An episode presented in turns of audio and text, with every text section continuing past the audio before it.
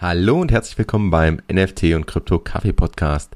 Der Podcast, in dem du erfährst, warum NFTs die Zukunft und nicht nur bunte Bildchen sind, was gerade im NFT-Space so abgeht und wie auch du einsteigen und von NFTs profitieren kannst. Ich bin Fabian, aka Captain Kazoo und gemeinsam mit meinen Interviewgästen zeige ich dir, was mit NFTs alles so möglich ist und welche spannenden Menschen und Projekte es da draußen so gibt. Lass uns gemeinsam in diese verrückte Welt eintauchen. Let's go!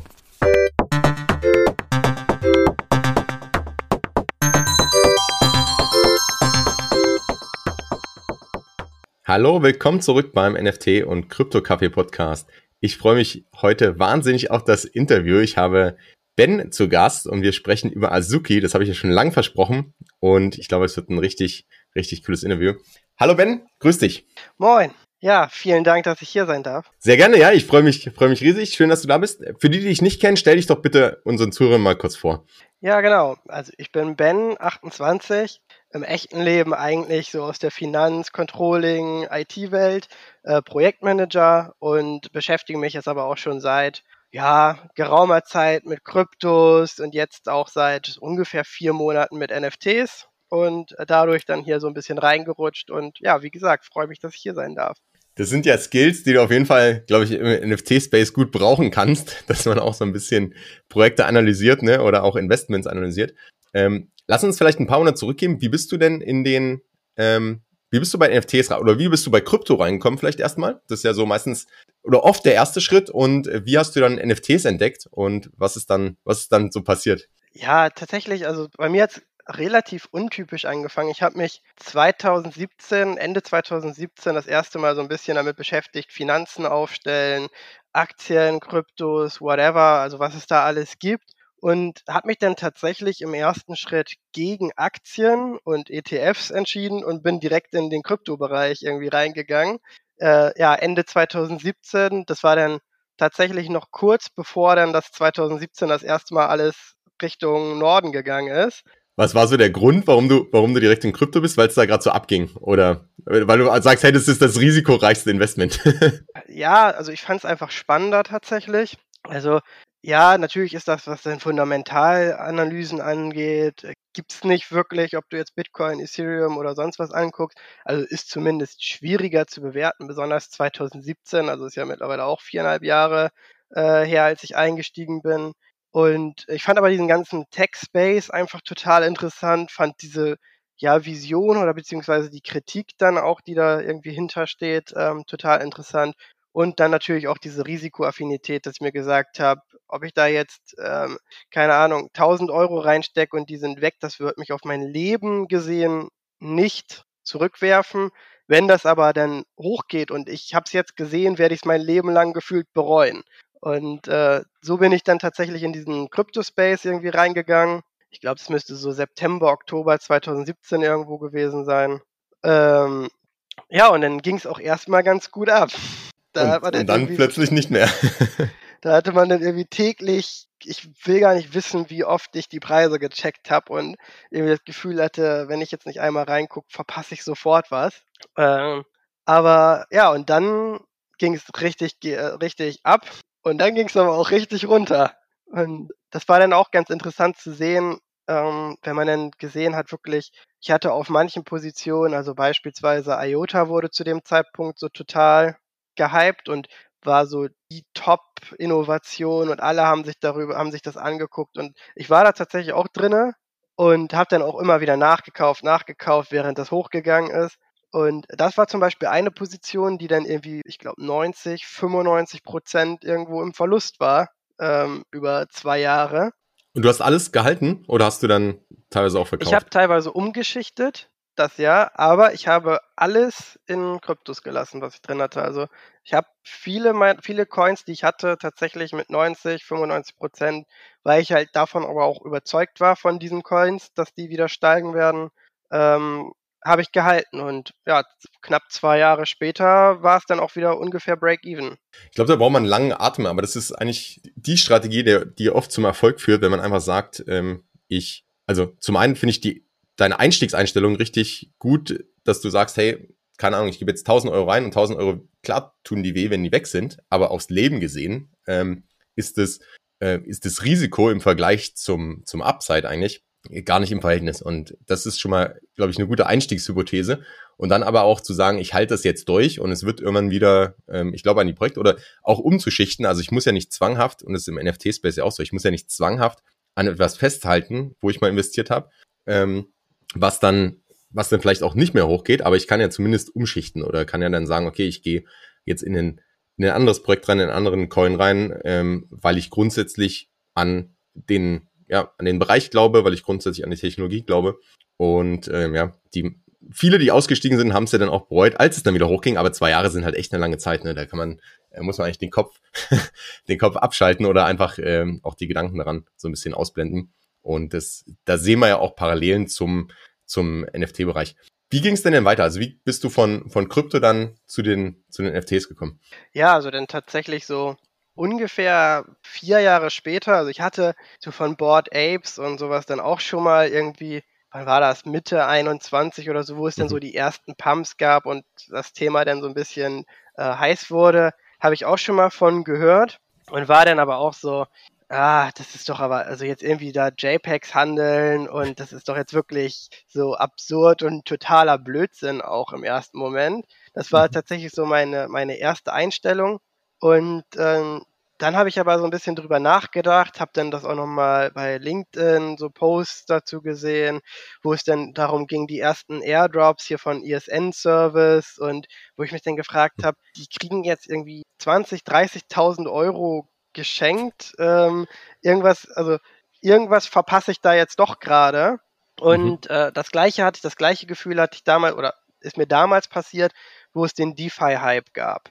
Mhm. Dadurch, dass ich jetzt natürlich schon dann in Anführungsstrichen verhältnismäßig lange irgendwie mich mit Kryptos beschäftigt habe äh, und man das ja alles irgendwie auch mit im Schnelldurchlauf in Kryptos lernt, was Marktzyklen, Hypephasen, Ups, Downs angeht, ähm, habe ich mir dann gedacht, irgendwie, also den, den Space willst du jetzt nicht wieder verpassen. Mhm. Also irgendwas scheint da ja doch hinter zu sein, wenn da jetzt, sag ich mal, auch ähm, für aus meiner Perspektive kluge Köpfe irgendwie reingehen und sich damit beschäftigen ähm, mhm. Lass uns mal gucken, was da doch hintersteckt. Und dann bin ich im November 21 hatte ich dann meine ersten NFTs gekauft. Das war dann noch so typisch sketchy Instagram hyped Sachen. Okay.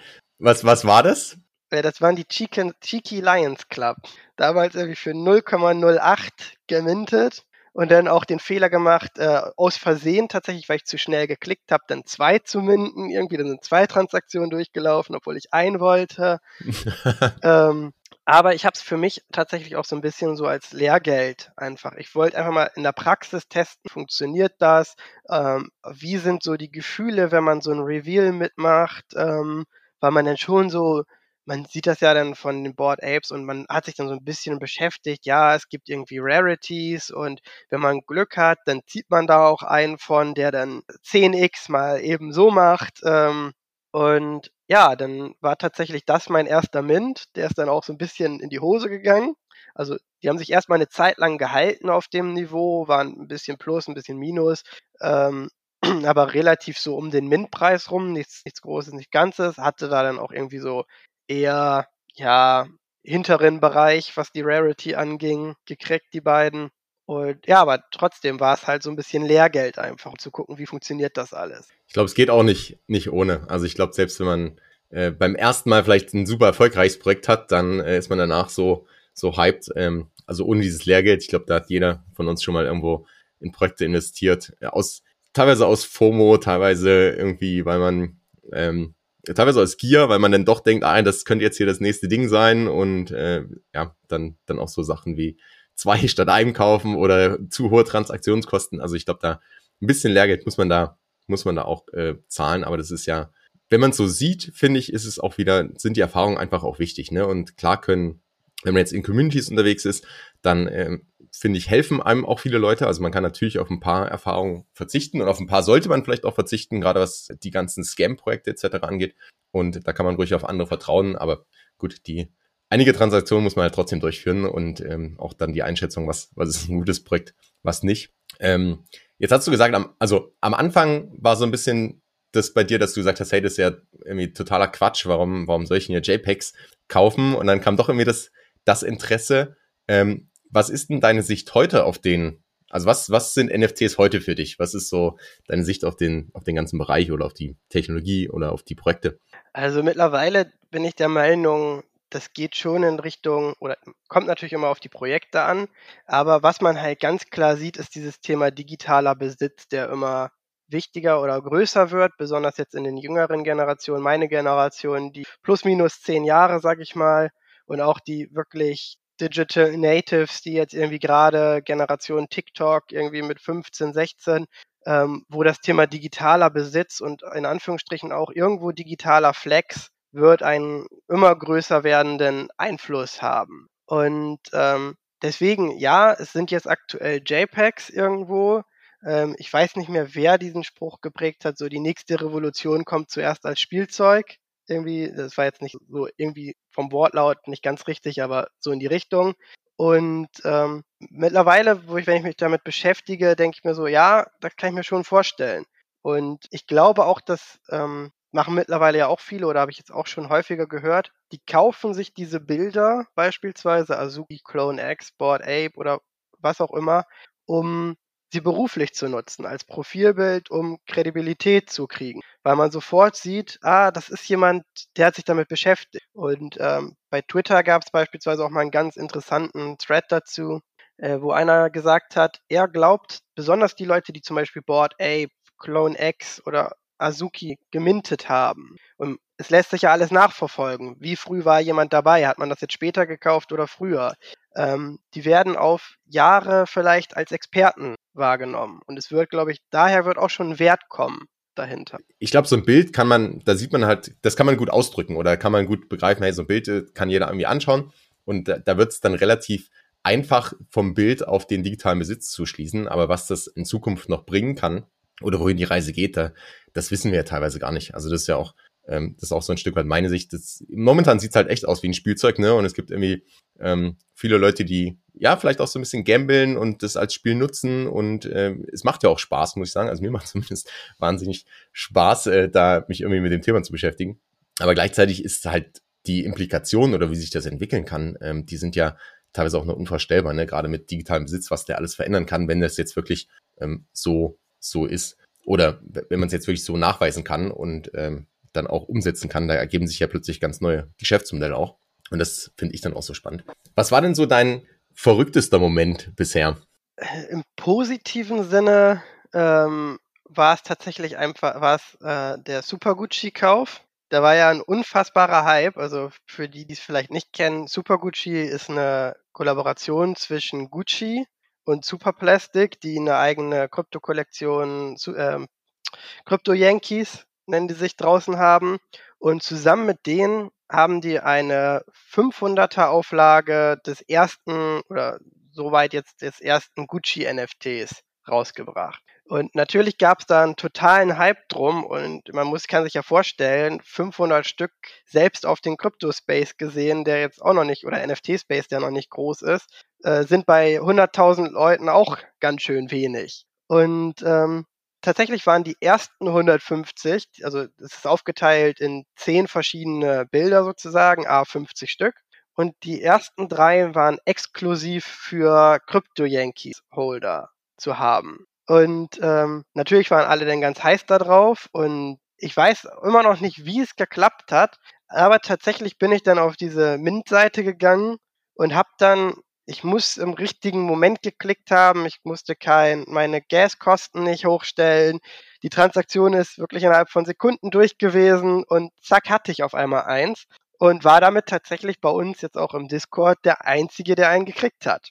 Ja, und die späteren Drops waren ja dann noch verrückter, ne? Da musste man irgendwie die Wallet dann vorher äh, versuchen, whitelisten zu lassen in einem bestimmten Zeitfenster und äh, jedes Mal war der Server down, so ungefähr, äh, oder, oder der Discord zu. Genau, also da gab's dann, und das war nämlich das, deswegen wurde es so verrückt, weil ich hatte wirklich, für mich lief das alles einfach als wäre nichts gewesen. Ich bin da hingegangen, bin auf die Seite gegangen, habe gesagt, kaufen und dann war das Thema durch. Ähm, und wie du schon sagst, also besonders im dritten Drop waren dann, glaube ich, irgendwie 100.000 Ruffle-Anmeldungen auf irgendwie 200 Yankees oder Super Gucci, die dann noch offen waren.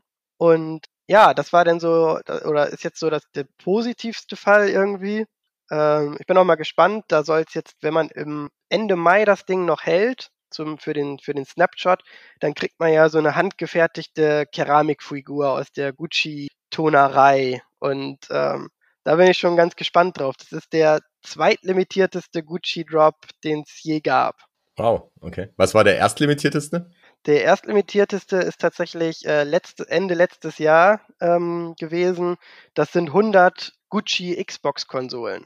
Ja, Gucci ist da, ähm, das finde ich, das hat mich ein bisschen überrascht, muss ich sagen. Das vermutet man bei Gucci irgendwie gar nicht so, aber die sind da schon ähm, stark dabei, ne? Auch im ganzen äh, NFT und Web3-Space mit verschiedenen Kooperationen, mit verschiedenen Projekten. Ähm, die machen da wirklich, wirklich einiges und, und probieren auch viel aus. Und äh, von daher erstmal herzlichen Glückwunsch. Also mega cool, dass du da einen, einen bekommen hast. Und ja, ja auch hältst und ich glaube, damit ja auch weiter ja, Whitelist kommst oder vielleicht Drops kriegst, ne? Also da ist Gucci ja auch, äh, muss man auch sagen, dass es jetzt nicht nur der Wert dieses einen Super Guccis ist, sondern dass, dass du quasi einen offiziellen Gucci NFT hast, bringt dich ja dann auch in die Position, dass du äh, da auf weitere, weitere Projekte irgendwie zugreifen kannst. Ja, genau. Genau, da bin ich mal gespannt. Also ich hoffe natürlich, dass sie das Thema ernst nehmen und meine Spekulation ist natürlich, dass irgendwie je mehr Leute dann auch irgendwie in den Space reinkommen ähm, und ich meine, Gucci hat ja auch im echten Leben viele Fans und auch viele zahlungskräftige Fans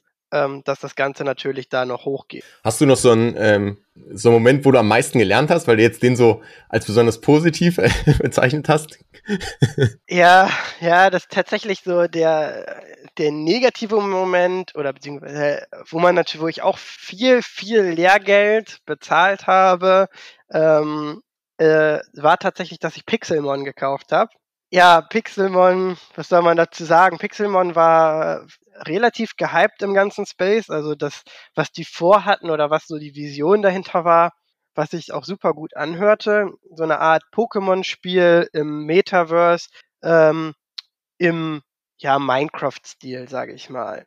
Und da ging es dann ja auch darum, ja, und dann darf man die, kann man das Land besitzen und man hat dann ja seine einzelnen Pixelmon, beziehungsweise in Anführungsstrichen Pokémon, die dann da irgendwie, mit denen man dann spielen kann. Und es gab auch so eine Beta, und so Stück für Stück hat sich dann aber rausgestellt, da ist gar nicht so viel Substanz hinter. Und die ganzen Pixelmon sind eigentlich nur irgendwo von irgendwelchen Plattformen als Vordesign gekauft für irgendwie 160 Dollar.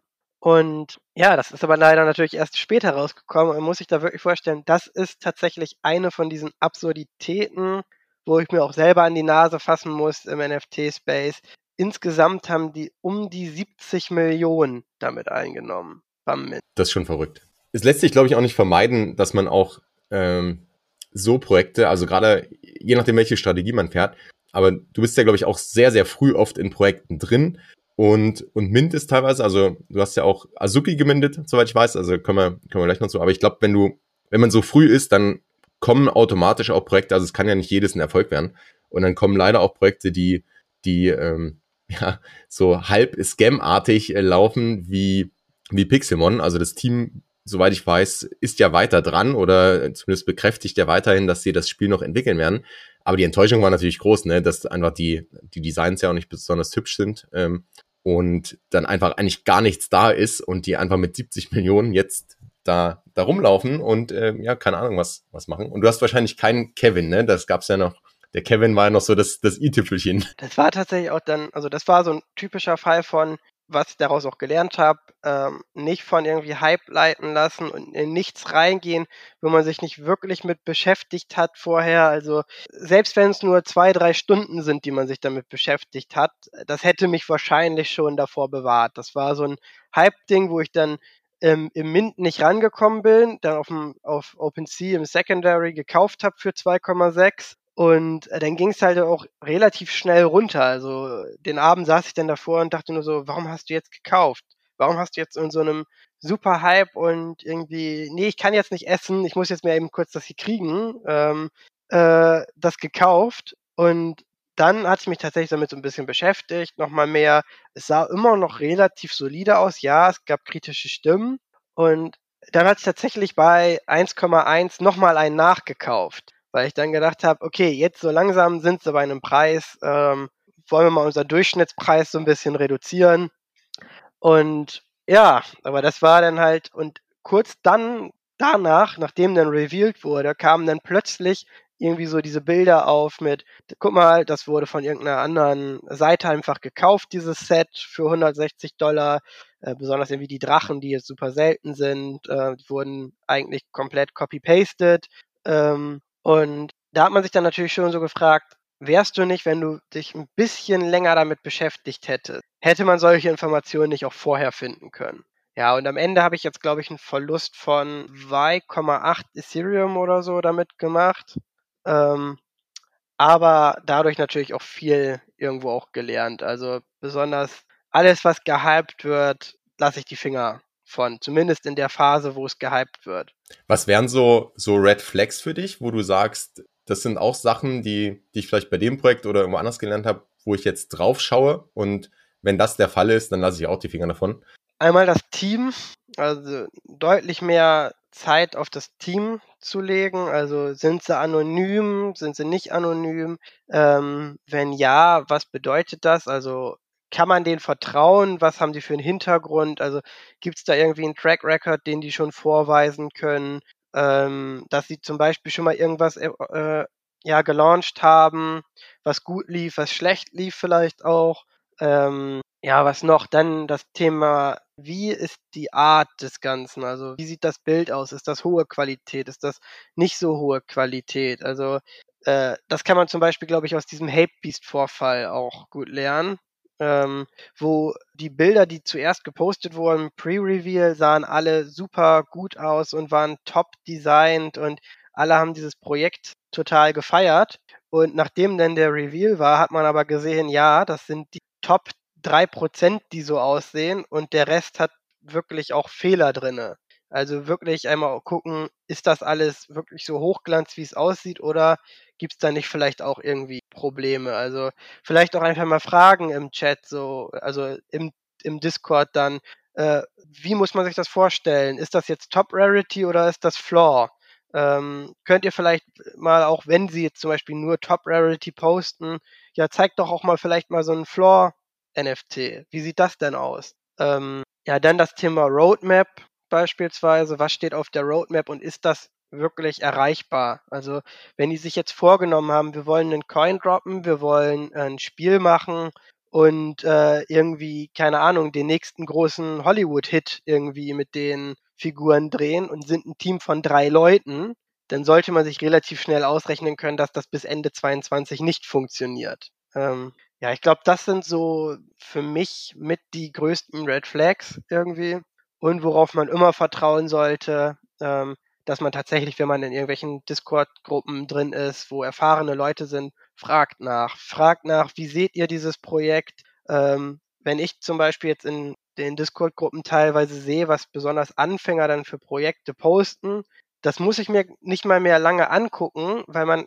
kriegt irgendwann so einen geschulten Blick dafür, dass man sagt, nee, also das nächste Affenprojekt oder das nächste jetzt aktuell Anime-Projekt und Frosch-Projekt und was es da nicht alles gibt, lass die Finger davon. Das bringt nichts. Vor allem, weil man auch noch, wenn man neu einsteigt, gar nicht weiß, okay, was ist denn der, ähm, was ist denn der Unterschied vielleicht auch oder worauf kommt es denn an? Ne? Und gerade gibt es ja leider viele Copycats und teilweise ja das gleiche Artwork, ähm, was dann einfach sogar geklaut wird von Projekten und dann einfach normal verwendet wird.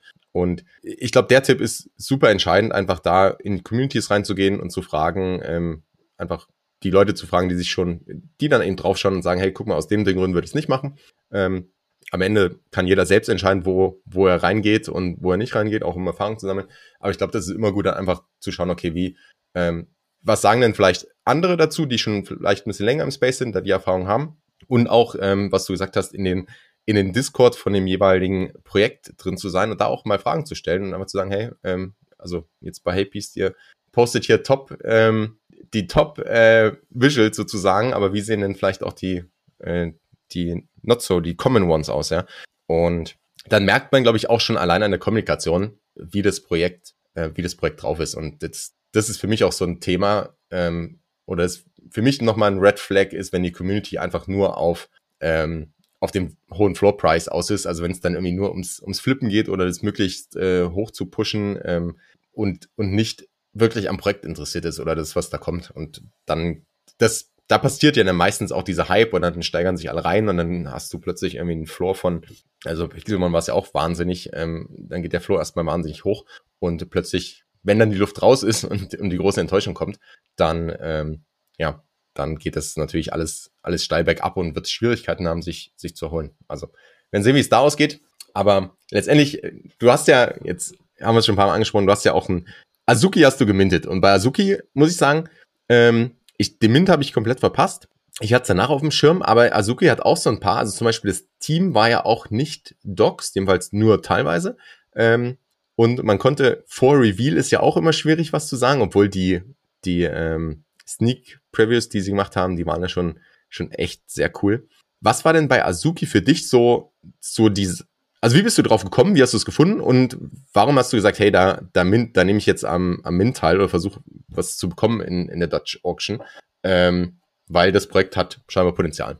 Ja, tatsächlich, also auf das Projekt gekommen bin ich auch über typisch Discord-Gruppen, wo dann geteilt wurde, hey, guck mal, diese Upcoming Mints gibt's jetzt irgendwie, wo ich dann gesehen habe, okay, da kommt jetzt irgendwie Azuki, gucken wir uns doch mal an. Und das erste, was ich mir halt angeguckt habe, war vor allem die Webseite wo ich schon von Anfang an irgendwo das Gefühl hatte, hey, ähm, die ist einfach wirklich hochwertig designt. Das ist nicht irgendwie hingeklatscht, wie es jetzt bei anderen Projekten teilweise ist. Also so in Anführungsstrichen typisch Baukasten, da ist jetzt einmal von oben nach unten runter scrollen, Team, Roadmap, hier ist ein Beispielbild ähm, und das ist der Kaufpreis, sondern das war wirklich hochwertig designt. Ähm, man hat sofort das Gefühl gehabt, da haben sich die Leute ja, Ideen zugemacht, wie man das Ganze aufziehen soll. Das zweite, was mich dann dabei gecatcht hat, war natürlich im ersten Moment einfach das Artwork. Also ich fand, finde diesen Anime-Stil persönlich, weil ich auch mit Animes und Mangas groß geworden bin ähm, und auch immer noch ein Riesenfan davon bin, hat mich das sofort irgendwie abgeholt. Also das ist, glaube ich, auch so ein, so ein Thema, ähm, nochmal um auf dieses NFT-Thema zu kommen, Community-Zugehörigkeit. Du drückst einfach irgendwie was damit aus, irgendwo. Zumindest ein Teilbereich von deiner Persönlichkeit irgendwo vielleicht. Ähm, und ja, dann hatte mich das Artwork halt ziemlich gecatcht, wo ich so dachte, ja, die sehen ja echt ganz cool aus ähm, so von dem, was ich bisher irgendwie im NFT-Markt gesehen habe, finde ich die eigentlich bis jetzt mit am ansprechendsten. Ähm, dann bin ich weitergegangen und habe mir mal dieses Thema, ähm, Sie haben es ja Mindmap genannt und nicht Roadmap. Sie haben aktiv gesagt, so, ja, das sind Überlegungen, die wir uns vorstellen könnten. Ob die realistisch sind, wissen wir teilweise noch gar nicht. Wir wollen jetzt erstmal uns auf den nächsten Schritt konzentrieren und das ist erst erstmal hier eine gute, eine gute Mint-Experience und ein gutes Projekt einfach erstmal auf die Beine zu. Ähm, da standen dann auch schon so Dinge drin, wie wir wollen eine eigene IP entwickeln, wir wollen vielleicht auch ein Token irgendwann mal rausbringen. Ähm, Streetwear, also wirklich Kleidung und Merch, der irgendwie hochwertig gestaltet sein soll.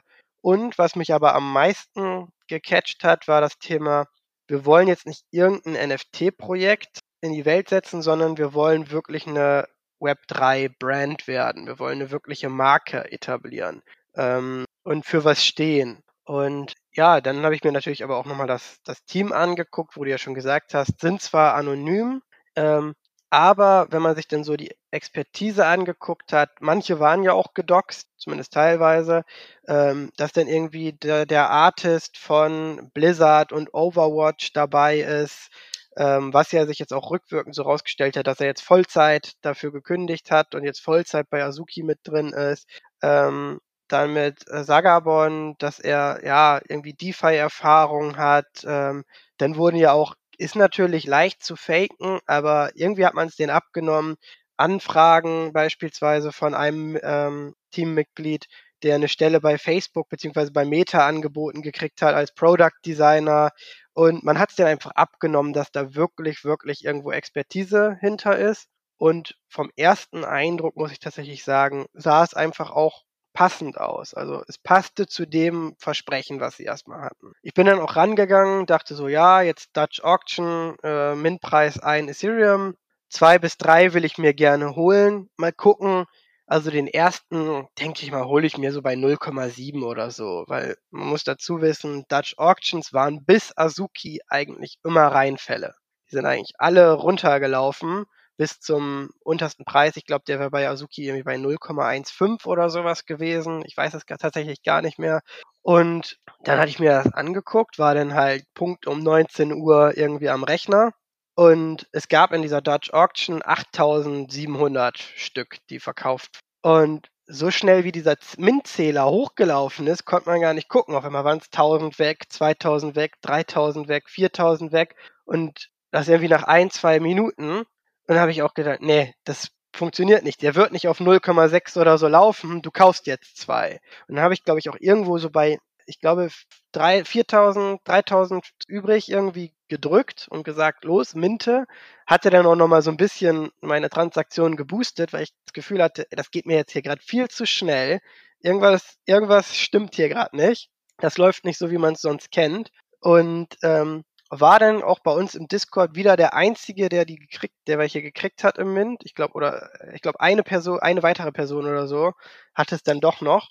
Ähm, und hatte aber tatsächlich die Nummern 8125 und 26 von 8700. Also auch das war immer noch, obwohl ich relativ früh, früh dann geklickt hatte, nach irgendwie zwei Minuten nach Start der Dutch Auction, ähm, war da immer noch Glück mit bei, dass ich überhaupt welche gekriegt habe. Vielleicht dort Dutch Auction, für die, die es nicht kennen, ist ja letztendlich ein Bieterverfahren, wo bei einem höheren Preis gestartet wird und wenn dann, also jetzt in dem Fall ein, ein ETH und wenn dann nicht mehr gekauft wird, dann äh, geht der Preis in meistens im Halbstundentakt oder so, äh, reduziert er sich und dann geht es ähm, so weiter runter, bis die Kollektion ausverkauft ist. Und hier war es halt so, dass, dass der, der Preis überhaupt sich nicht bewegen konnte, weil alles sofort weg war. Und ähm, ja, das ist schon, schon Wahnsinn, dass du dann auch da gesehen hast und dann auch, ähm, auch deine, deine Gas-Fees noch hoch oder dein, ähm, letztendlich deine, deine Transaktion noch geboostet hast, ähm, um um da auch durchzukommen, ja, auch um eine Chance zu haben, dann hier noch ranzukommen. Genau, und tatsächlich war das dann auch so der erste Moment oder der erste Berührungspunkt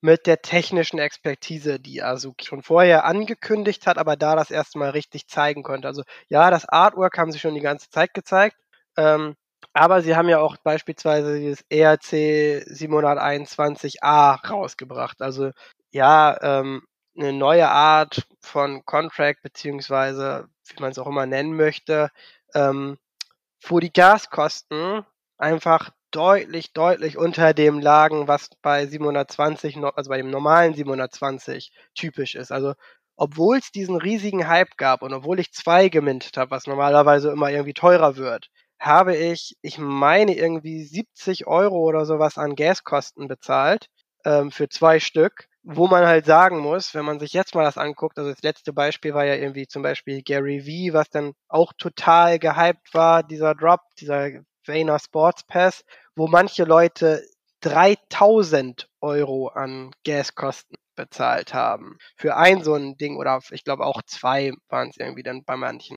Ähm, aber da hat man das erste Mal dann gesehen, ja, da steckt auch wirklich Know-how hinter. Also zumindest ist da irgendwo Substanz hinter. Und ja, da sprach halt alles irgendwie für Azuki. Und auch nach dem, nach dem Mint war es ja dann auch tatsächlich so, dass auf OpenSea direkt 2 bis 2,5 bis teilweise 3 Ethereum-Preise aufgerufen wurden für die, für die einzelnen. Was dann schon wieder, ist ja auch Pre-Reveal, ne? Also bevor es Reveal wird, wo noch viel Hoffnung drin ist, dann irgendwie was, was ganz Seltenes zu bekommen. Aber das ist dann schon, ja, finde ich dann immer schon teilweise verrückt, wenn es dann auf einmal so hoch geht und äh, du noch gar nicht weißt, was du dafür, dafür bekommst. Aber Azuki lief halt alles richtig. Und ich muss auch sagen, dieses neue Mint-Verfahren, also einfach dieses, das wurde auch als Open Source zur Verfügung gestellt. Also sie haben das entwickelt, haben einfach gesagt, hey, wir haben hier ähm, neues Mint-Verfahren äh, mit dem neuen Standard und darüber ist es einfach möglich, beispielsweise auch mehrere mit einer Transaktion zu minten und äh, das reduziert die Gas-Fees. Und das haben sie dann, also erstens hat man gesehen, dass es funktioniert ähm, und das zeigt auch, dass sie sich Gedanken gemacht haben, einfach ähm, nicht nur gesagt haben, hey, hier, hier sind irgendwie unsere 8000 äh, Bildchen und jetzt mir egal, was passiert, sondern sich Gedanken gemacht haben, wie sie, ähm, ich sag mal, auch da die eigene Community, der eigenen Community helfen beim, beim Minting, aber auch den ganzen Space so ein bisschen vorantreiben, indem sie es danach als Open Source zur Verfügung stellen. Und jeder kann halt, jedes Projekt kann halt weiterentwickeln oder das ähm, so verwenden für das eigene Mint, äh, den eigenen Mint. Und das, das war auch so, das war einer der Punkte, wo ich auch sage, hey, das hat mich total begeistert. Ähm, und es ist nur ein Beispiel davon, wie das Team eigentlich arbeitet. und wie gut die auch arbeiten. Und also vom, vom Gary oder vom, vom AJ Vaynerchuk, der, der mint neulich, also selbst große ähm, Player, die auch eigentlich Ahnung haben und die, die schon Erfahrung haben im Space, selbst da wird es manchmal einfach, also es ist halt technisch einfach komplex, ja, und es gibt dann viele, ähm, ich glaube auch viele Herausforderungen Richtung, ähm, Richtung Bots und dass die Contracts safe sind etc. Das ist schon alles nicht so einfach. Und wenn dann so ein Projekt, wenn man dann so ein Projekt hat, wo das einfach alles smooth durchläuft, dann, ähm, dann heißt das schon was. Genau, das war ja tatsächlich das Einzige, was bei Azuki so ein Stück kritisiert wurde, dass man fünf minden konnte und das dadurch irgendwie schnell weg war. Aber alles, was danach geliefert wurde, war immer komplett mit dem User Experience Fokus, dass dann eine möglichst gute Erfahrung irgendwie. Es war der Mint, dann äh, beim Reveal gab sofort eine Collection auf der Seite in total, also wo man sich angucken konnte, welche gibt's eigentlich, welche Trades gibt's, welche Rarities gibt's, wie sehen die ganzen Bilder aus, wo man wirklich stundenlang durchscrollen konnte und jedes Mal irgendwie neue Details gesehen hat und jedes Mal dachte, ey, das sieht aber cool aus, das ist ja mega und ähm, wirklich immer diesen Fokus, möglichst gute User Experience und hohe, hohe Qualität. Und äh, das ging dann auch weiter beispielsweise.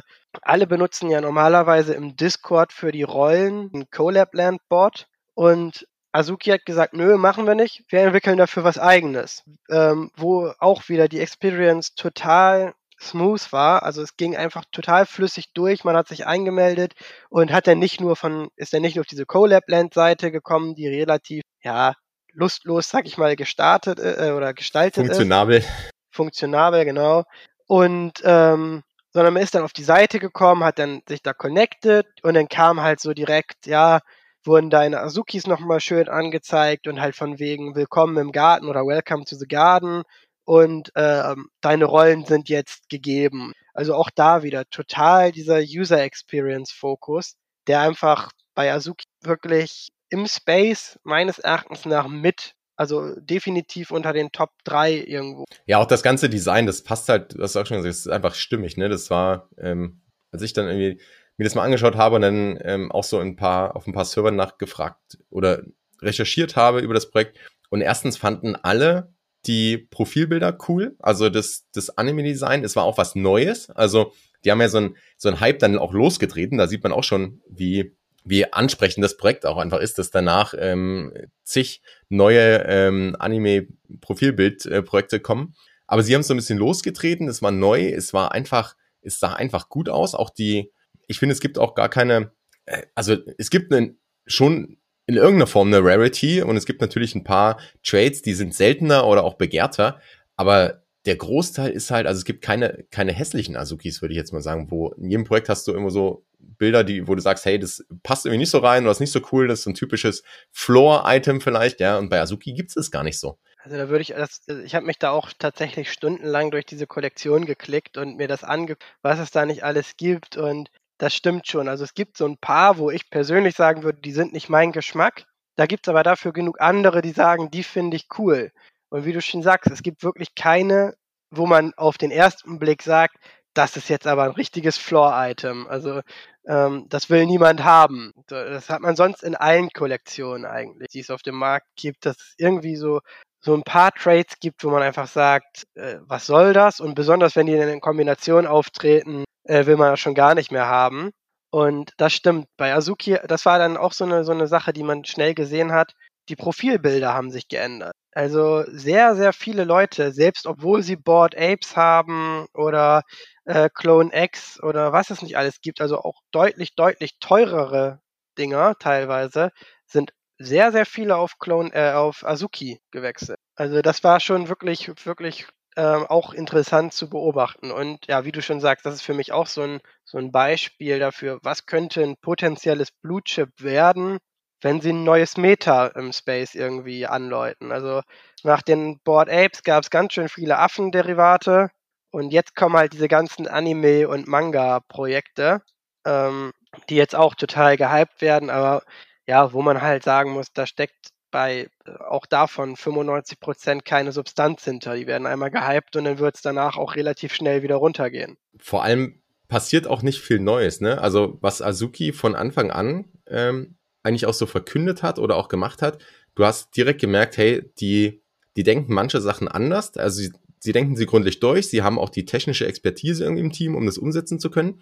Ähm, und sie wollen aber gar keinen, also ja, es gibt Bilder und es gibt auch Profilbilder und das machen gerade viele Projekte irgendwie so. Aber sie wollen gar kein, gar kein nächstes Board Ape sein oder nächstes Clone X oder ähm, nächstes Cool Cats, wie auch immer, sondern sie sagen halt einfach, nee, wir machen unser, unser eigenes Ding. Wir wollen irgendwie eine coole Marke schaffen, die, die vielleicht, äh, also die einfach eine große IP hat, also eine Brand werden, ja. Ähm, und das soll dann, die Brand wird es dann vielleicht in Streetwear als Merch geben und vielleicht wird es ein Spiel geben, vielleicht wird es ein Film gehen und die Reise ist ja bewusst auch so ein bisschen offen.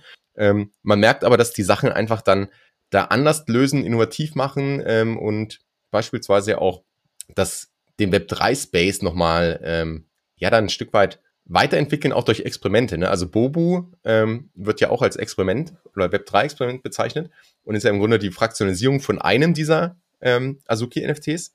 Und es ist halt auch was, was es so in der Form noch nicht gab. Ja, das stimmt. Das stimmt. Also sie testen aus und aber immer, was man finde ich, was halt immer deutlich rauskommt, ist diese technische Ex Expertise im Hintergrund. Also und sie nehmen sich trotzdem nicht ganz zu ernst dabei. Also wenn man jetzt beispielsweise sich diesen Beans Airdrop anguckt, erstmal wurde dieser, das muss man dazu mal sagen, dieser Airdrop wurde technisch so sauber gelöst. Ähm, ich kenne, also ich, ich, weiß nicht, wie das bei anderen Projekten ist tatsächlich. Ich kenne es halt nur von Clone X beispielsweise oder Artefakt, wo ich auch super bullish drauf bin. Aber wenn man sich da die Airdrops angeguckt hat, die sich dann teilweise über Tage gezogen haben, teilweise haben manche Leute tatsächlich gar nichts gekriegt, obwohl sie berechtigt waren, wo sie nachgehen mussten, was denn gedauert hat.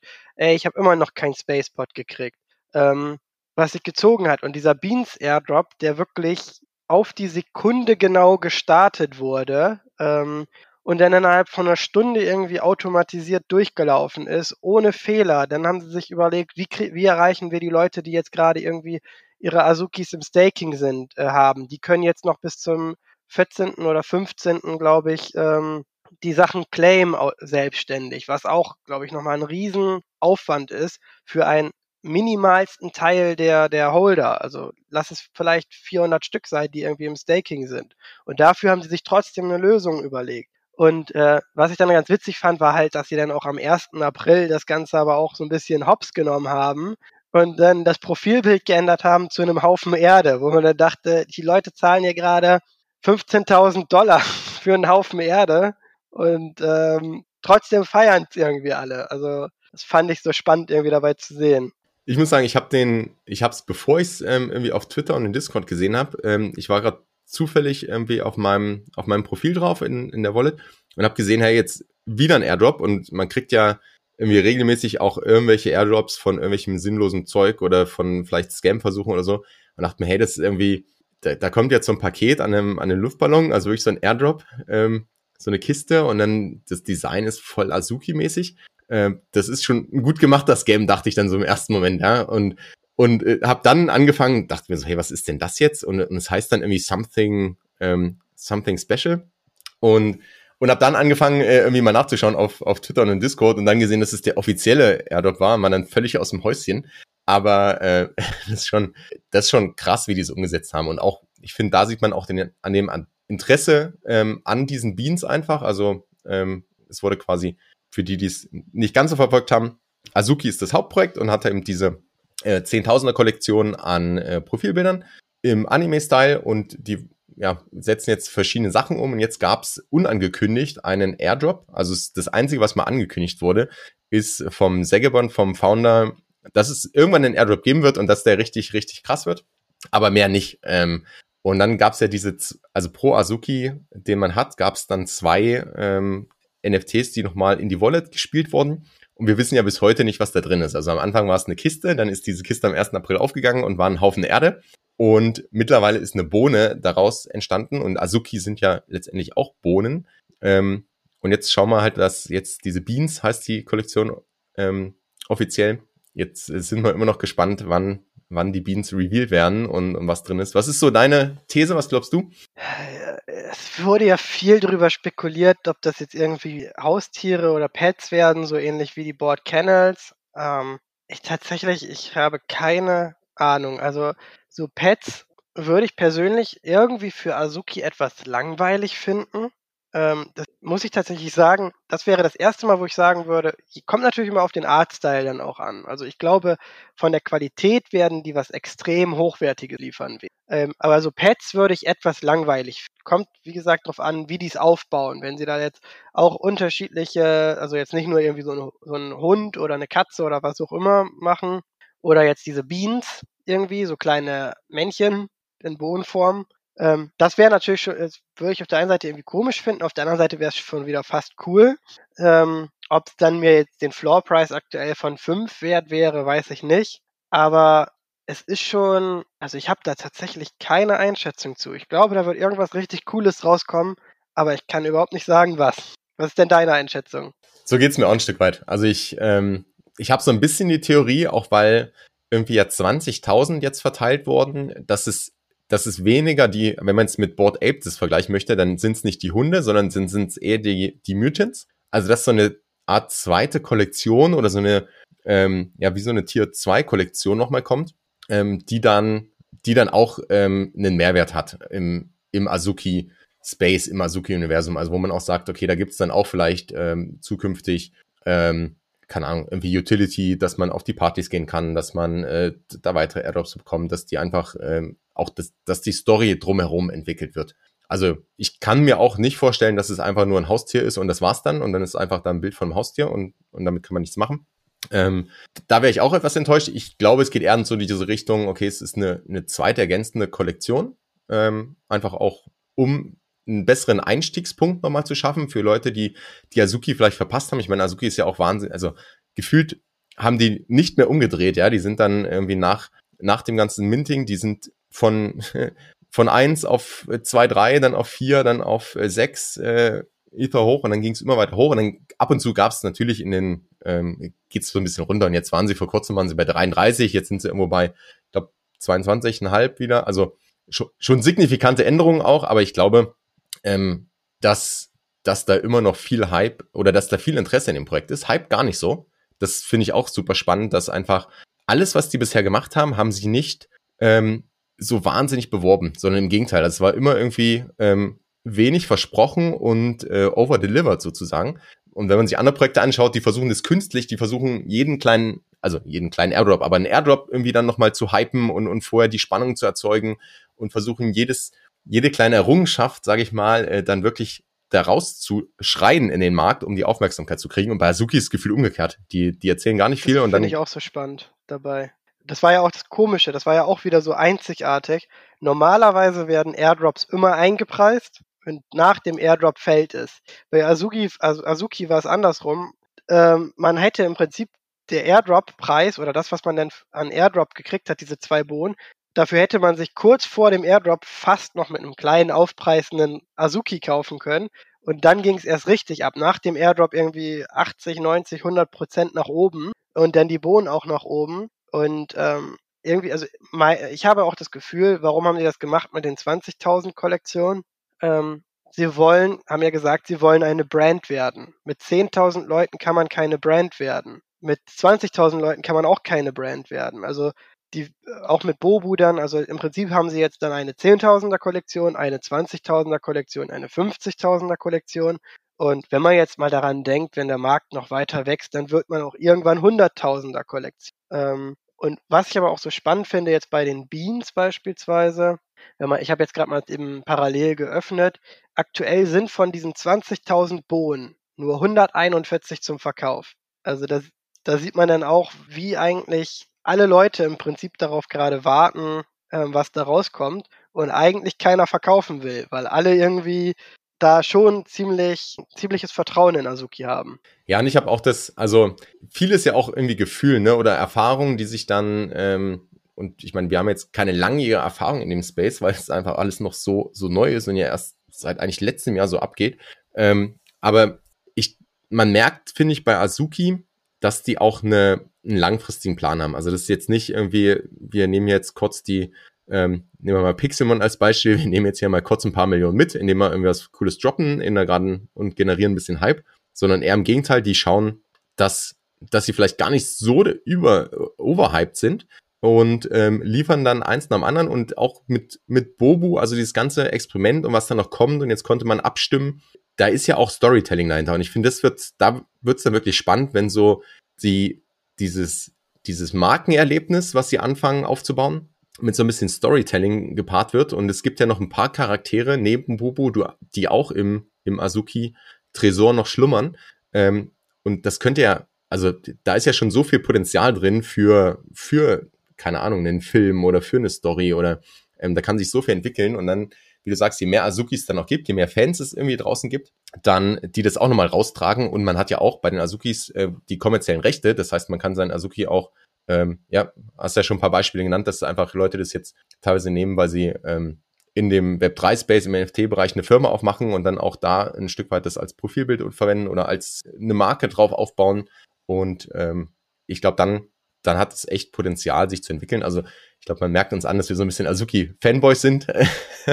und äh, ja, sind wir, sind wir gespannt, was da noch kommt. Ich vermute, du äh, verkaufst deine Beans momentan auch nicht. Nee, nein. Also tatsächlich hatte ich damals mal irgendwann, weil wo es noch so, so ein bisschen gerade am Anfang war und der Preis gestiegen ist, hatte ich die mal reingestellt und dachte so, komm, äh, jetzt nimmst du mal ein paar Gewinne mit, beziehungsweise ich wollte mir eigentlich eher noch einen kaufen, der mir besser gefällt. Und ähm, es ist aber dann tatsächlich immer so gekommen, dass es nicht geklappt hat mit dem Verkauf. Und ab einem gewissen Zeitpunkt habe ich mir jetzt gesagt, anscheinend soll es nicht sein. Die sollen nicht weg, die sollen bleiben.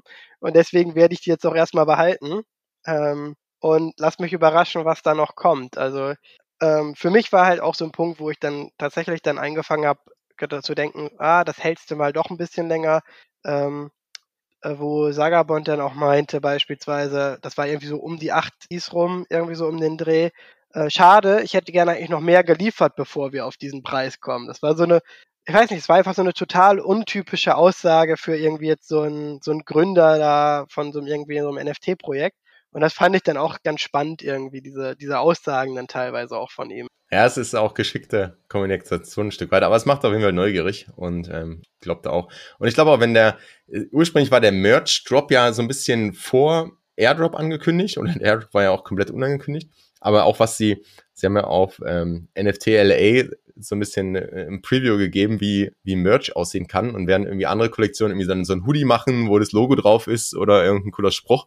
Ähm, hat Azuki da irgendwie so eine so eine krasse Jacke mit Seide und Satin und irgendwie einem, einem fetten Tiger drauf, auch so einem Anime. Also äh, ich glaube, das ist auch nochmal Next Level dann. Da bin ich schon, ja, schon sehr gespannt. Definitiv. Da bin ich auch gespannt, was die da noch bei rausbringen. Also man merkt halt, sie nehmen es ernst mit diesem Brand-Ansatz und wir wollen auch, äh, der Spruch, den sie ja immer wieder, Dope Shit Only. Also, und das merkt man wirklich in jedem, in allem, was die machen, dass sie halt wirklich hohe, hohe Qualität liefern wollen und nicht irgendwie so ein 0815-Projekt. Ja, und gleichzeitig den, den ganzen Space auch so ein bisschen äh, challengen, ne? so im Sinne von, wir sind die, die Skater des Internets und dann auch zu sagen, hey, wir machen Sachen mal unkonventionell und wir, wir schauen uns nicht an, was wir die erfolgreichen Projekte vor uns gemacht haben ähm, und machen das danach, sondern wir machen irgendwie unser eigenes Ding.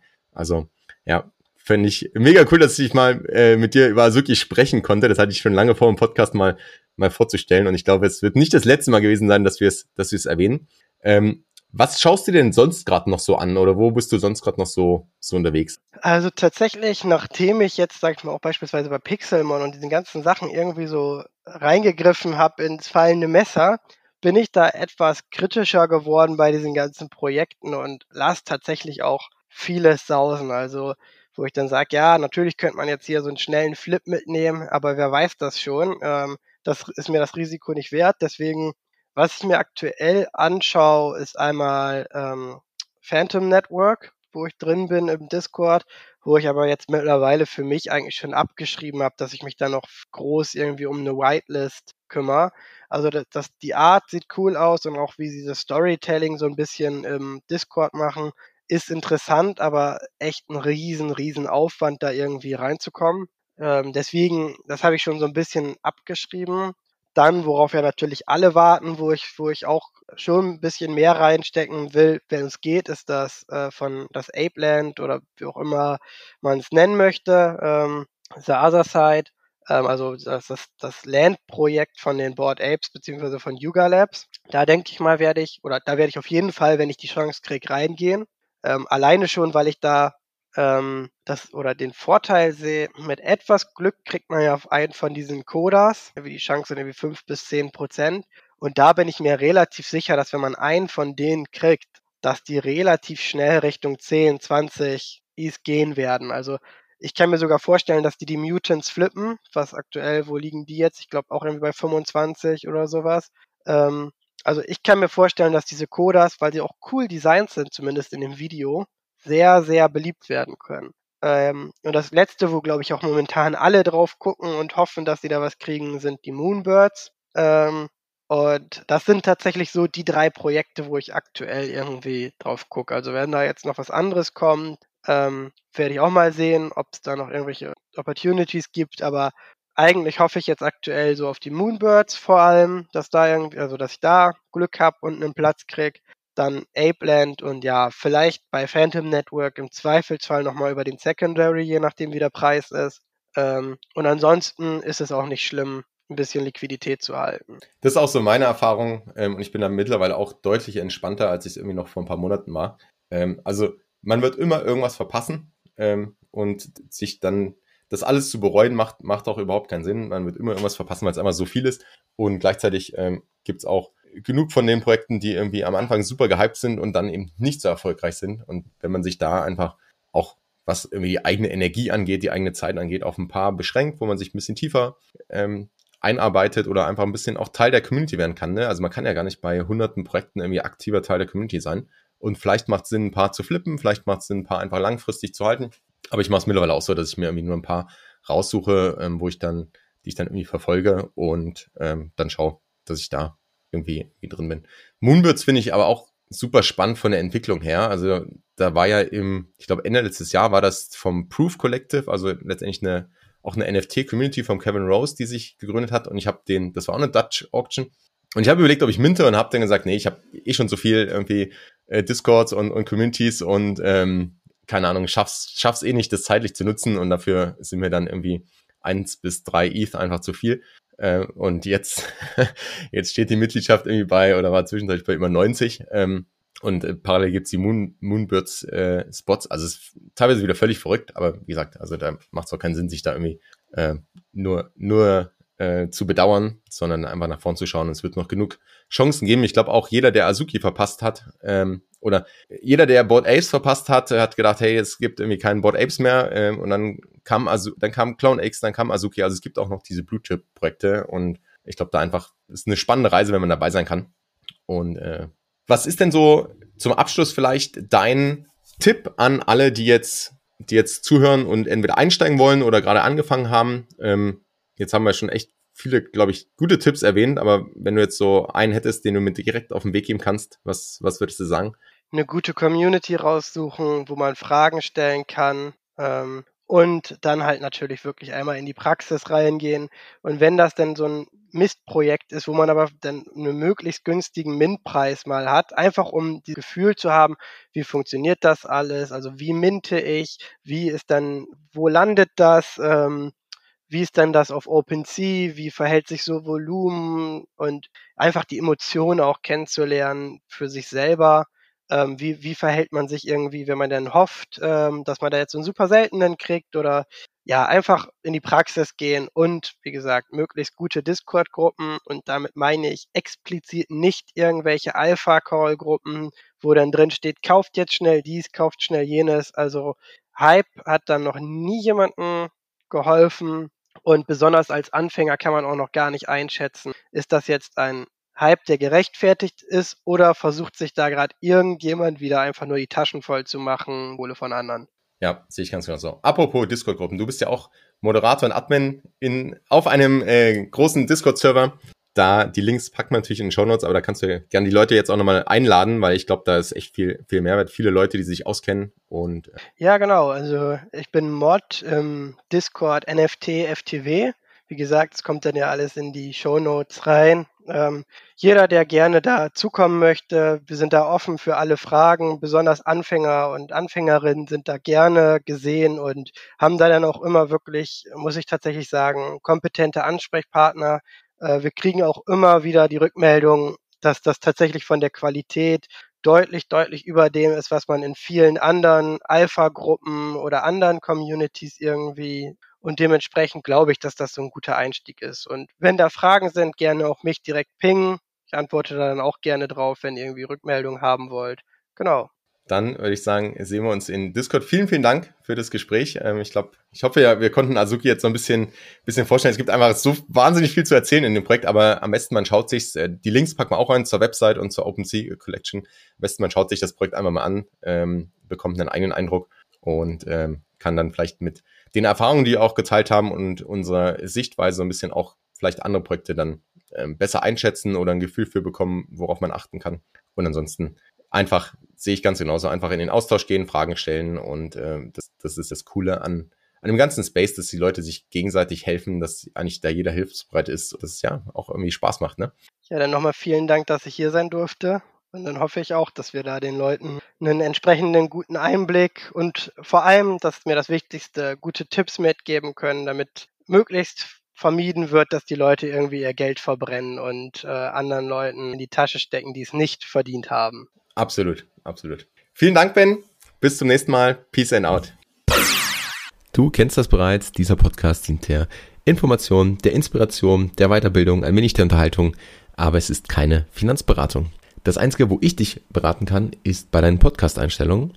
Das heißt, wenn du jetzt über iTunes, Spotify oder einen Player deiner Wahl diesen Podcast hörst, dann geh auf jeden Fall auf den Button abonnieren. So ist sichergestellt, dass du keine Folge mehr verpasst und auch alle neuen Tipps und Tricks und was so passiert im NFT-Space mitbekommst. Bis zum nächsten Mal. Peace and out.